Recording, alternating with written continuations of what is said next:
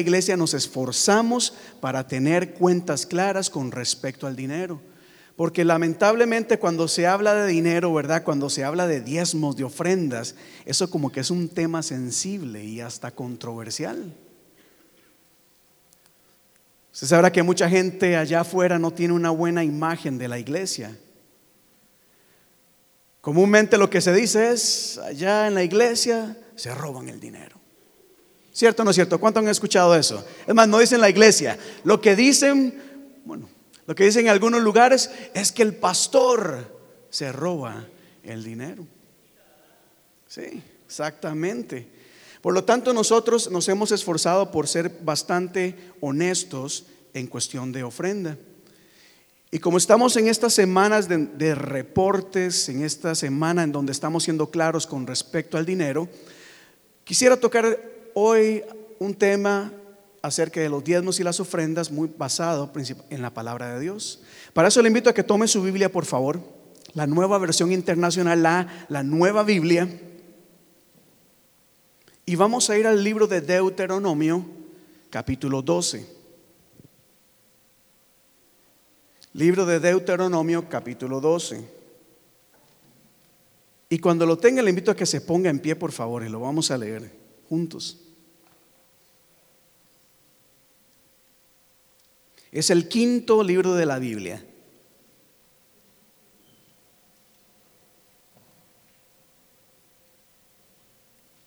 Mientras lo encontramos, quiero darle la bienvenida a todas las personas que nos están visitando acá el día de hoy.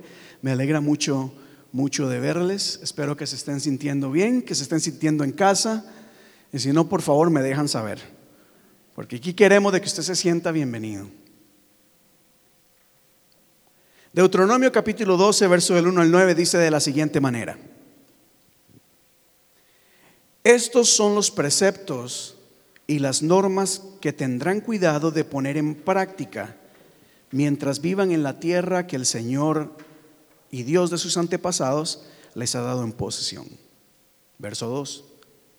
Destruirán por completo todos los lugares donde adoran a sus dioses, las naciones que ustedes van a desposeer es decir, en las montañas, en las colinas y debajo de todo albo frondoso.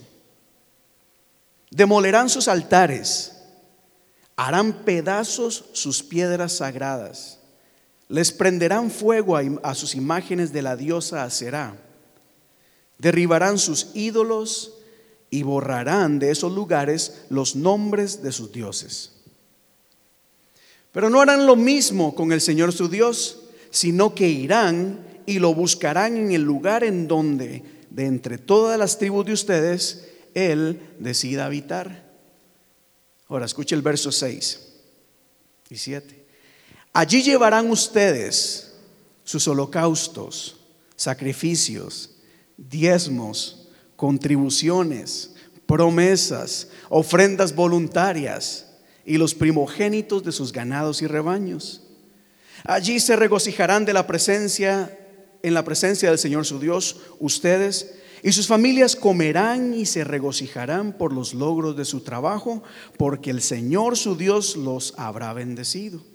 Y el verso 8 termina diciendo, ustedes no harán allí lo que ahora hacemos aquí, donde cada uno hace lo que mejor le parece. Que el Señor bendiga su palabra, iglesia. Puede tomar su asiento. Y les ruego su atención por los próximos minutos. Voy a tratar de ser lo más breve posible, pero quiero ser lo más claro posible con respecto a este tema.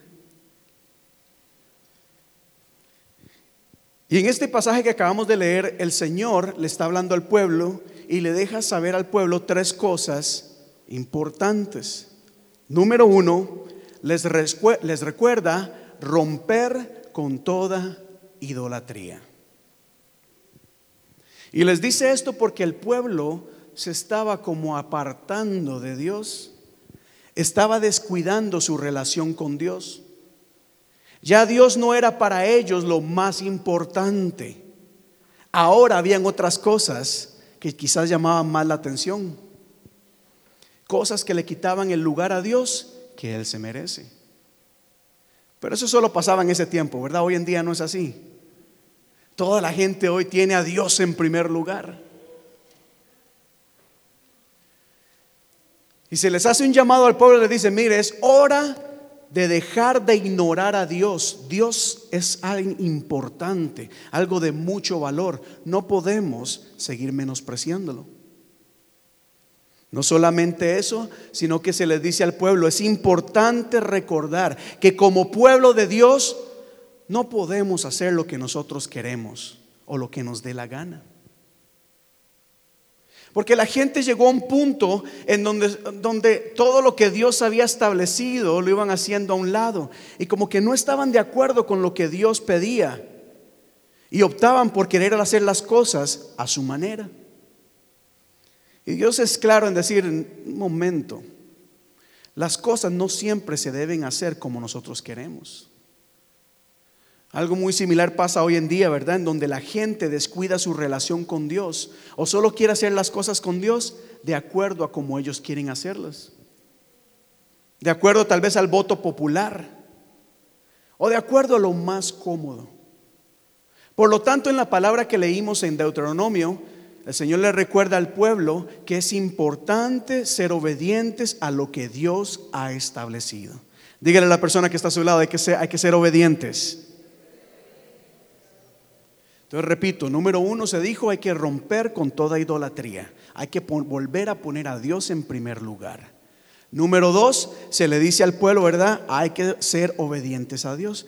Y número tres, en un resumen de lo que acabamos de leer, se le dice al pueblo que es importante demostrar nuestra fidelidad a Dios, nuestra fe en Dios, por medio de, si usted recordará el verso 6, dice, holocaustos, sacrificios, diezmos, contribuciones, promesas, ofrendas voluntarias y los primogénitos de sus ganados y sus rebaños, o en otras palabras, las primicias. Diga conmigo, holocaustos. Es más, levante su mano así. Holocaustos, sacrificios, diezmos, contribuciones, promesas, ofrendas voluntarias y primicias. Y la gente hoy en día se queja porque hay que ofrendar en la iglesia. Mire, aquí hay siete cosas que se le pedía al pueblo de Dios. Han pasado los años y de alguna manera como que hemos cambiado la palabra de Dios. Ya a la gente no le gusta hablar de estos temas, pero es importante hacerlo. Y creo yo que es necesario que en la iglesia lo hablemos porque ya fuera no se dice las cosas de la manera en que es. Y creo yo que cuando se habla acerca de diezmos, de ofrendas, de darle al Señor, hay mucha confusión en las personas. Y no solamente confusión, sino hay una desilusión en la gente. La gente se siente desilusionada del pueblo de Dios por cómo maneja las, las, ofrendas y los diezmos. Y lo digo porque comúnmente hay dos extremos cuando hablamos del tema. Número uno, usted podrá encontrar gente, iglesias, ministerios que lo que hacen es prácticamente idolatrar el dinero. ¿A qué me refiero? Solo se habla de dinero. Y en cada oportunidad que tienen se les anda pidiendo ofrenda a la gente, ofrenda especial, ofrenda de amor, hacer un regalo a Dios. Por todos lados empiezan a hacer maratónicas. Recoger ofrenda pro templo, ofrenda pro música, ofrenda pro luces. Ofrenda, ofrenda, ofrenda, ofrenda, ofrenda. Y eso es algo que yo acá, en el púlpito, no puedo negar y no puedo obviar. La realidad es que muchos ministerios, muchos ministerios han basado, pues su ministerio, valga la redundancia, en solamente pedirle dinero a la gente, bajo la promesa de que si siembras una semilla, Dios te va a multiplicar. Y eso ciertamente está en la Biblia. Pero la manera en que se está utilizando este, este evangelio, lo que hace es, mire, empobrecer al pueblo de Dios. No podemos negar, y usted lo sabe quizás mejor que yo, ministerios con 10 carros. Y usted verá a los pastores con 10 carros, últimos modelos, con motocicletas, con mansiones y el pueblo todavía en miseria, endeudados. ¿Cierto o no es cierto? Y continúan siempre en toda oportunidad que pueden, siempre, siempre para el reino, que conforme tú des serás prosperado. Entonces, ¿cómo sacan esto de las ofrendas fuera de contexto? Y de alguna manera la gente hoy en día ha pensado o ve esto de las ofrendas como una transacción. Yo voy a darle a Dios para que Dios me dé. Y se para gente adelante y dice, ven, siembra, siembra 100 dólares y el Señor te dará 10 veces más. Entonces la gente viene con necesidad y de donde pueden sacan 10 dólares, pero no por amor, no por fe, sino porque están esperando el milagrito que les regrese. Mire, yo he escuchado gente, yo no sabe cuántas veces quise hacer llamadas y decir un momento, lo que estás diciendo es herejía. Gente que dice, manda tu cheque, mételo en la tarjeta de crédito, mil dólares y llegarán los camiones de UPS y FedEx y te darán, y te darán, te llegarán los cheques. Y si usted estudia del tema se dará cuenta que ellos se enriquecen y el pueblo sigue en pobreza. Por lo tanto, cuando hablamos de diezmos y ofrendas, siempre hay que entender de que esto no es una transacción, no es un negocio que estamos haciendo con Dios. Le damos a Dios por agradecimiento por todo lo que Él nos ha dado. ¿Cuántos dan amén a eso? ¿Cuántos dicen amén a eso? El principio es real. Lo que sembramos vamos a recoger. De hecho, cuando usted lea la carta de lo que usted sembró el año pasado, así mismo usted va a cosechar. Pero una cosa es hablarlo acá, ¿verdad? En un ambiente de fe y otra cosa es tratar de manipular a las personas. Pero bueno, creo yo que eso está mal, que eso es pecado. Pero así como algunos idolatran o solamente hablan de dinero, vienen los otros que se van al otro extremo el cual es despreciar las ofrendas o menospreciar las ofrendas a Dios. Por lo tanto, no le dan a Dios lo que Él se merece, sino que le dan de lo que le sobra. Más conocido como, diga conmigo, limosnas. ¿Cierto o no es cierto? Limosnas. Y es triste, hermanos. No, ya no voy a necesitar esto. Es triste, hermanos, ver ministerios también que tienen que andar rogándole a la gente que por favor ofrenden para poder sostenerse. ¿Ven los extremos acá? Uno que solo prometen cosas y abusan de dinero y otros que de verdad dicen, hermanos, por favor, ofrenden. Y aquí mismo, no, no pensemos en nuestros países, aquí mismo he hablado con pastores que dice, mire, la cosa está difícil. Estamos viendo si podemos pagar la renta porque la gente no quiere dar. Entonces hay que andar mendigándole a la gente. ¿Qué es más pecado? ¿Hablar solamente de prosperidad o menospreciar la ofrenda? Lo voy a dejar ahí. Pero nota que esto es muy importante, iglesia porque la ofrenda es algo sagrado. Es un principio bíblico que no podemos abusar de él ni tampoco menospreciarlo. Por lo tanto, voy avanzando acá. Una de las preguntas más comunes que la gente hace, me la han hecho a mí, la he escuchado, es el cuánto es lo que debemos ofrendar. Una pregunta muy delicada.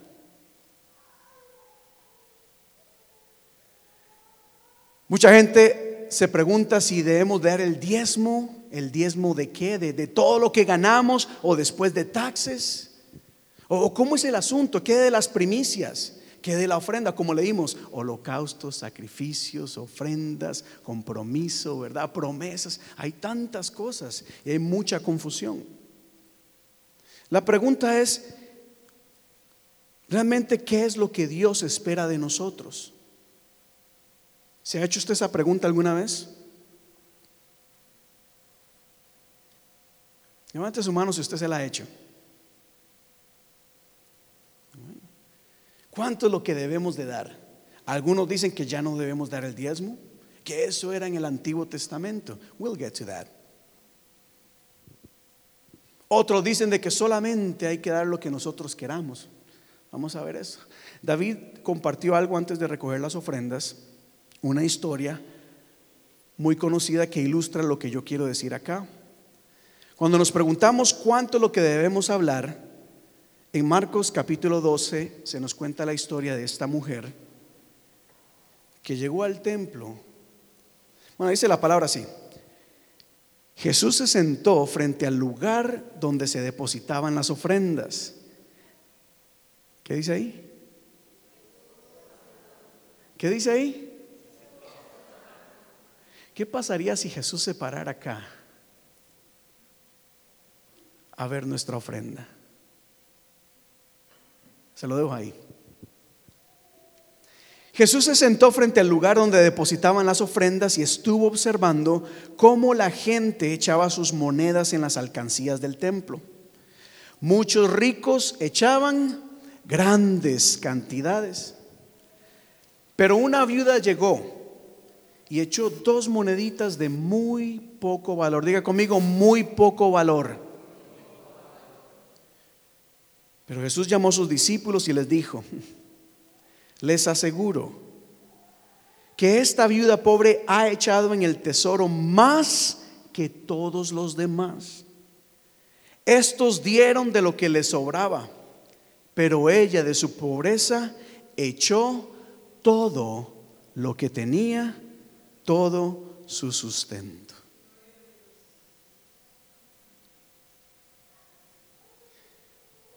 Realmente Dios no está interesado en cuánta ofrenda le das a Él.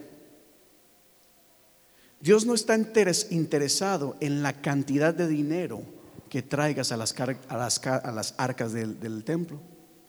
Está interesado en la actitud de tu corazón. No importa la cantidad que ofrezcas delante de Dios, lo que importa es la actitud del corazón. Ese mismo día gente con, dejó mucho dinero, pero ¿qué dice la palabra? Echaban grandes, pero era de lo que les sobraba. Perdón, es aquí. Ellos dieron de lo que les sobraba. A Dios no le gusta cuando nosotros le damos de lo que nos sobra.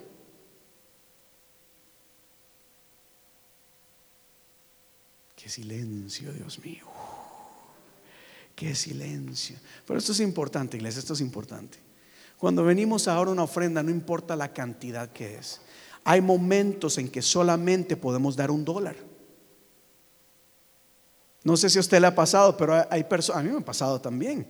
Uno tiene sus proyectos y se le daña el carro, dos mil dólares de golpe para arreglarlo. Y uno se queda sin nada. ¿Se imaginan ustedes que yo venga acá a la iglesia y decirles, mira, tienes que dar el diezmo aunque no tengas nada? Mételo en la tarjeta de crédito, porque a Dios hay que honrarlo. Eso no está bien, iglesia.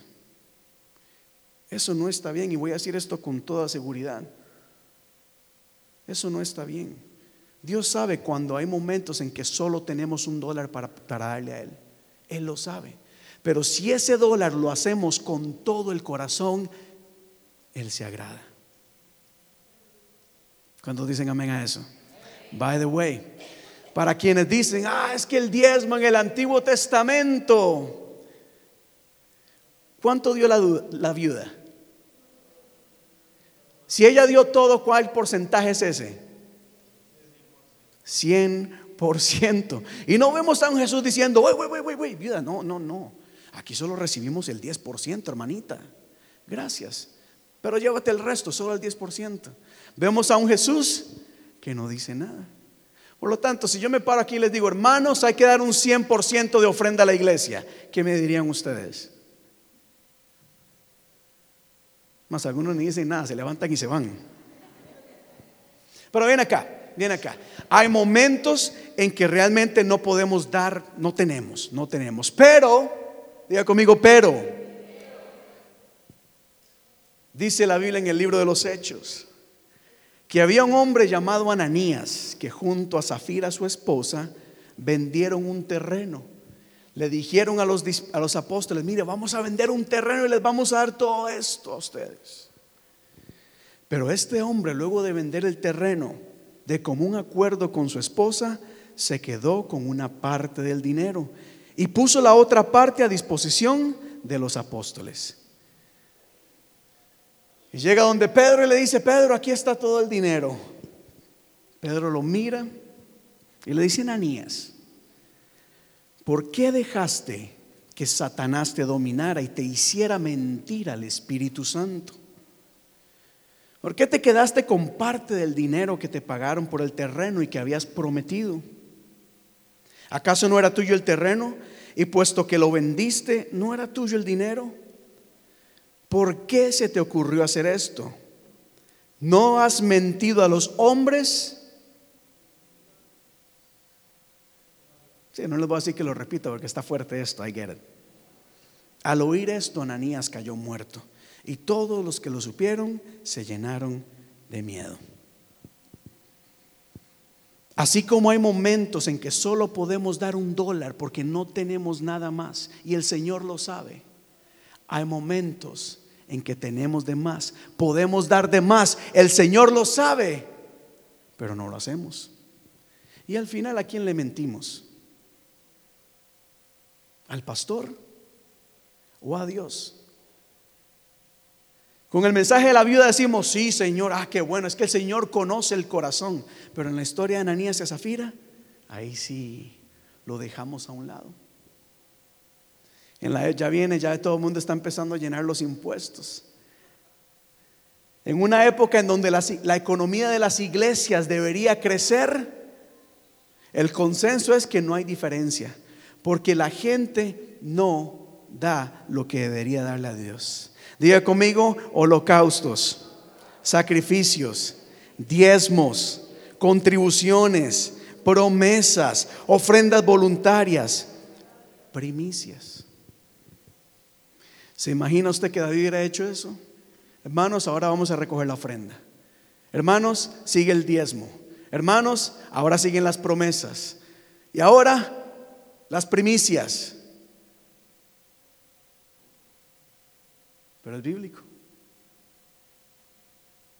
Mira, hermanos, yo sé, yo sé, este es un tema incómodo. Para mí es súper incómodo hablar de esto. Pero responsabilidad de pastor es hacerlo. Hay que instruir al pueblo en la palabra del Señor. Y la palabra nos enseña que debemos honrarlo a Él. Y voy concluyendo acá. Otra historia en el Nuevo Testamento nos, nos habla de un hombre llamado Saqueo. Saqueo bajó a prisa y con gusto recibió a Jesús. Y al ver todo esto, todos comenzaron a criticar a Jesús, diciendo que había ido a quedarse en la casa de un pecador. Saqueo entonces se levantó, estaba con Jesús en la mesa con toda la gente, se levantó y dijo, Señor, mira, voy a dar a los pobres la mitad de lo que tengo. ¿Cuánto es la mitad? ¿En porcentaje? 50%. Y si le he robado a alguien, le devolveré cuatro veces más. ¿Qué porcentaje es este? 400%. Y si usted sigue leyendo la historia, usted no se dará cuenta que Jesús se levanta y le dice, saqueo. Tranquilo, es solo 10%, hermano. O es solo una ofrenda de amor lo que tienes que dar, que muchas veces parecen ofrenda de odio, de ofrenda de lástima. Eso lo dijo, eso lo dijo un cantante. Eso lo dijo un, eh, cantante que dijo, hoy en día qué difícil es porque uno va a las iglesias y le dice, uno no quiere cobrar. Pero cuando uno le dice a la iglesia, hermano, deme una ofrenda de amor.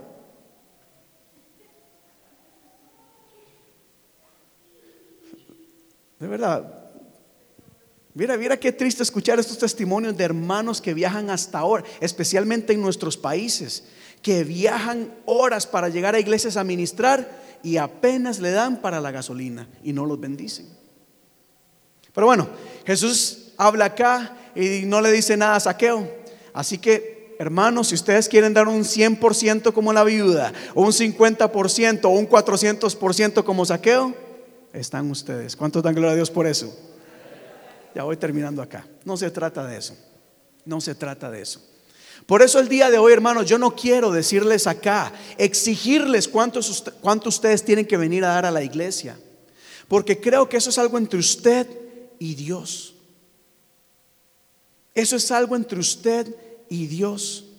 La palabra establece que hay que honrar a Dios. Deje que el Espíritu Santo ministre su vida y, estremezca su corazón y le enseñe cuánto usted debe darle a la obra del Señor. Porque sus ayudas, hermanos, su ofrenda, su diezmo, es lo que permite que nosotros estemos acá el día de hoy en la iglesia, hermanos. Los diezmos y las ofrendas permite que los ministerios se sostengan, prediquen lleven palabra de esperanza a tantas personas. ¿Sabía usted eso? El reporte que les vamos a dar a ustedes de este año les va a decir cómo nosotros gastamos el dinero. Y es que sus ofrendas, sus diezmos, es lo que nos permite a nosotros, por ejemplo, ayudar a personas que tienen necesidad. Usted no lo sabe, no es algo que anunciamos aquí en la iglesia. Jamás vamos a decir, mire hermanos, es que al hermanito tal le dimos una ofrenda porque está teniendo problemas. No, qué pena hacer eso. Pero hay mucha gente que usted no ve que está pasando problemas económicos. Vienen a la iglesia y piden ayuda y la iglesia le da una ofrenda. Cuando pasó lo del volcán en Guatemala, se recogió una ofrenda y se mandó a Guatemala. Cuando pasó el huracán en Puerto Rico, se recogió la ofrenda, ¿verdad? Y se mandaba a Puerto Rico. En fin, lo que usted aporta, hermanos, por lo menos en esta iglesia, se utiliza para el crecimiento de nuestra iglesia. Obviamente, para el mantenimiento del edificio. Hoy estamos estrenando Biblias nuevas. Esas Biblias las usamos por medio de las ofrendas que ustedes dan acá en la iglesia. Tenemos más proyectos que vienen. Tenemos cosas más grandes que queremos hacer. Y eso se logra por medio de una iglesia que entiende que debemos honrar a Dios por medio de los diezmos y las ofrendas. ¿Cuántos dicen gloria a Dios a eso? Ya voy concluyendo acá, iglesia. Ya voy concluyendo. Porque ciertamente yo estoy muy agradecido con Dios por todos y cada uno de ustedes. Esta es una iglesia que se ha sostenido completamente por medio de ustedes. Es decir, no recibimos ayuda de ninguna otra iglesia, de ninguna otra organización. No hemos tenido necesidad para la honra y gloria de Dios de andar pidiendo ofrendas especiales acá. Ustedes son más que generosos en esta iglesia. Siempre dan con mucho amor.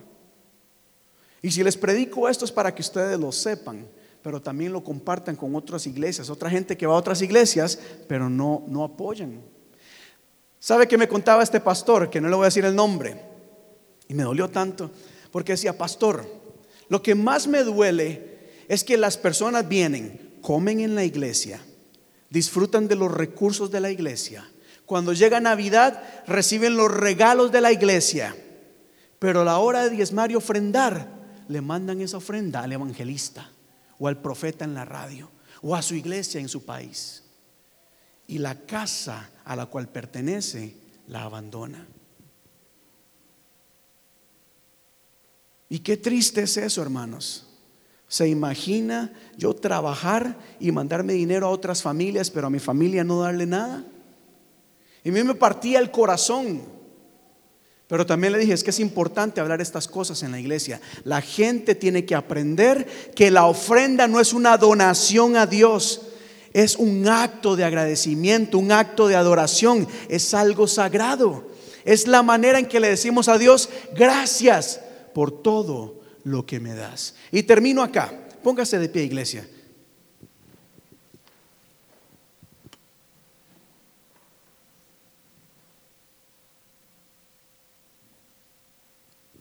Y termino acá, porque Dios es fiel. ¿Cuánto lo creen? Dios es fiel. Y cuando honramos a Dios como Él se lo merece, cuando somos honestos, cuando mantenemos la actitud realmente dirigidas a Dios, mire, las promesas abundan para cada uno de nosotros. Yo no me voy a parar aquí a darle promesas vacías o vanas. Yo no me voy a parar acá a pedirles una ofrenda en este momento, ni les voy a prometer si dan 100 dólares, le va a llegar mil en una semana. Eso, eso no es así. Eso no es así. Podrá pasar de vez en cuando en algunos casos, pero eso depende mucho de la actitud de la persona y de la fe. Pero Dios es fiel a su palabra y por ejemplo dice la palabra de la siguiente manera. Léalo conmigo por favor. Honra al Señor con tus riquezas y con lo mejor de todo, de lo que produces. Entonces Él llenará tus graneros y tus tinajas se desbordarán de vino. ¿Cuántos dicen amén a eso? no, levante sus manos, dele gloria a Dios. Ahora, recuerde que la honra a Dios no es solo dinero. Ya voy a cambiar el tema. Ya hablamos de dinero. ¿Estamos claros con el dinero? ¿Estamos? Si no, la próxima semana podemos hablar más al respecto. Ustedes me conocen, yo no ando aquí hablando de dinero, yo, ustedes me conocen, yo no hablo mucho de dinero, pero es parte de la vida cristiana. Sin embargo, creo yo que hay muchas maneras de honrar a Dios. ¿Cuánto lo creen? No solamente con dinero. Una de las maneras que honramos a Dios, hermanos, es a través de la adoración, de la adoración a Él. Así como Dios ve cuánto damos, así mismo ve la actitud de nuestro corazón cuando le adoramos a Él. Por lo tanto, cuando venimos a la casa de Dios debemos honrarle con lo mejor que nosotros tenemos. Levantar nuestras manos, batirlas, gozarnos delante de Él. Y conforme nosotros honremos a Dios, Él va trayendo bendición a nuestras vidas. No solo económica, empieza a traer bendición. Por ejemplo, como sanidad. Bueno, persona que Dios la bendiga con sanidad. Que esa fue la persona de fe. ¿Cuántos quieren sanidad? Empiece honrando al Señor. Empiece honrando al Señor, empiece alabando y glorificando su nombre. Y Dios, mire, va a empezar a llenar esos graneros, va a empezar a bendecir su vida, va a llenarle de paz, va a llenarle de amor, de fortaleza, porque Dios quiere bendecirnos. Y muchas veces mil dólares no se comparan a la paz que el Señor puede traer en nuestro corazón. Yo puedo tener diez mil dólares en mi bolsa, pero si no tengo paz, de nada valen esos diez mil dólares. Por lo tanto, cuando honramos a Dios, hermanos, de cualquier forma, como el Señor le mueva a hacerlo, el Señor va a bendecir su vida. Y Dios quiere bendecirles el día de hoy. Dice, de de Corintios capítulo 9, verso 6. ¿Lo pueden leer conmigo, por favor?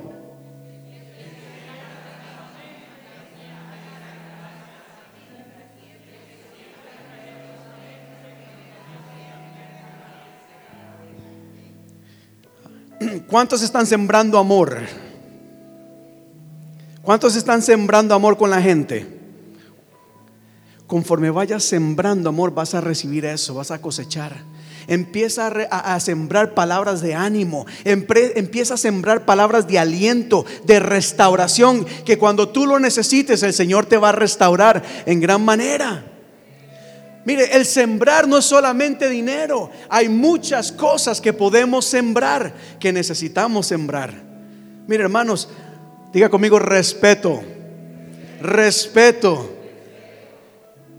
Usted lo sabe, hay una generación que está creciendo sin, lo que, sin saber lo que es el respeto. No respetan a nadie. Por eso usted y yo tenemos que empezar a respetar para que nos respeten.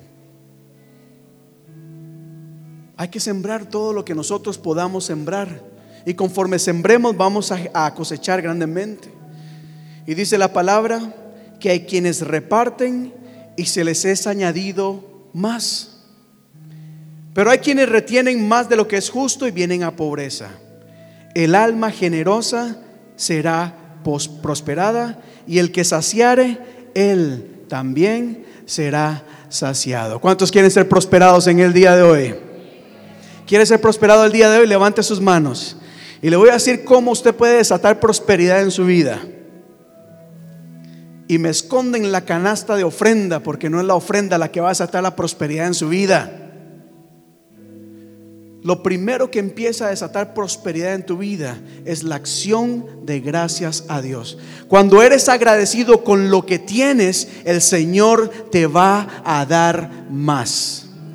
Si eres malagradecido, si te pasas quejando, si te pasas menospreciando lo que tienes, ¿para qué Dios te va a dar más?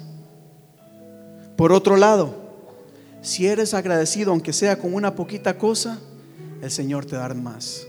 La Biblia dice, en lo poco eres sido fiel, sobre mucho te voy a poner. Así que cierre sus ojos y qué le parece si, le damos gracias a Dios en este momento. Y dele gracias a Dios por todo lo que Él le ha dado. Y como estamos hablando, ¿verdad?, de diezmos y ofrendas, piense eh, eh, en todas esas bendiciones económicas que Dios le ha dado.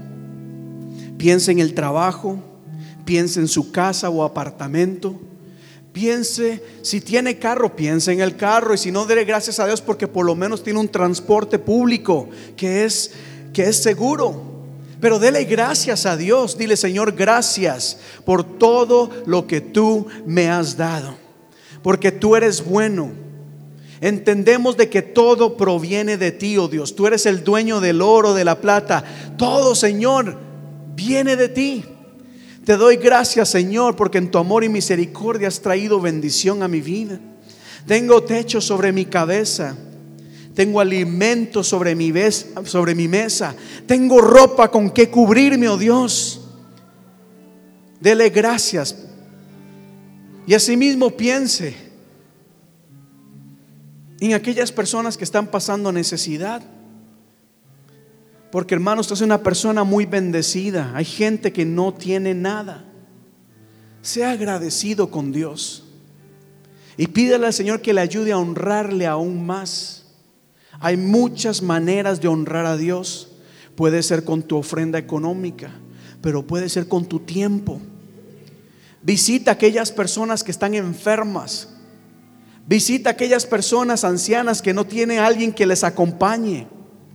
O quizás puedes ir a tu casa el día de hoy, abrir tu closet y darte cuenta que tienes tantas cosas.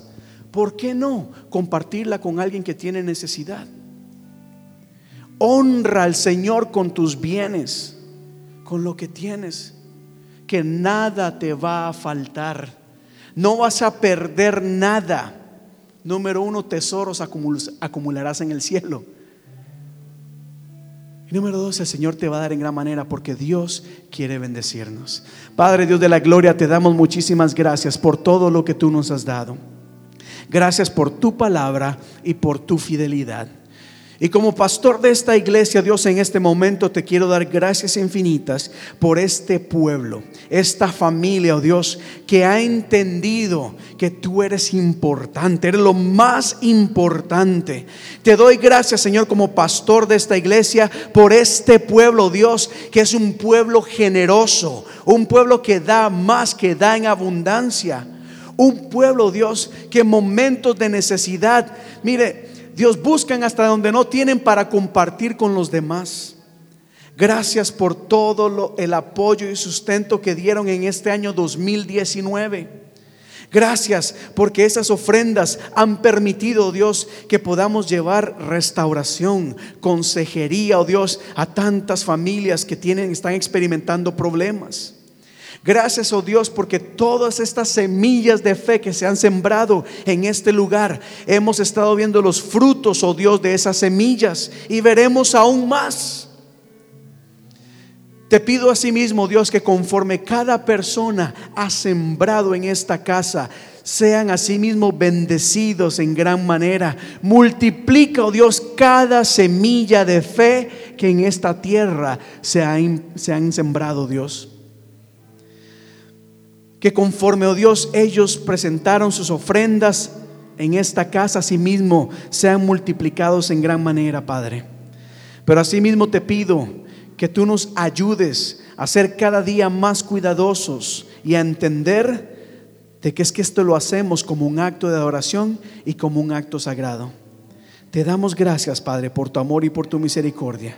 Gracias te damos porque tú estás en este lugar y porque tú, oh Dios, estás derramando tus bendiciones de lo alto sobre este lugar. Si hay alguien acá pasando escasez económica, dificultades eh, económicas, oh Dios, Quizás las deudas les están ahogando, Padre. Te pido que conforme estas personas muevan su fe, pongan su fe en ti y siembren en ti. Asimismo, Dios, tú suplas cualquier necesidad, porque tú no nos has llamado a ser esclavos, oh Dios, a vivir esclavos de compañías de, de tarjetas de crédito, a ser esclavos, Señor, de las deudas.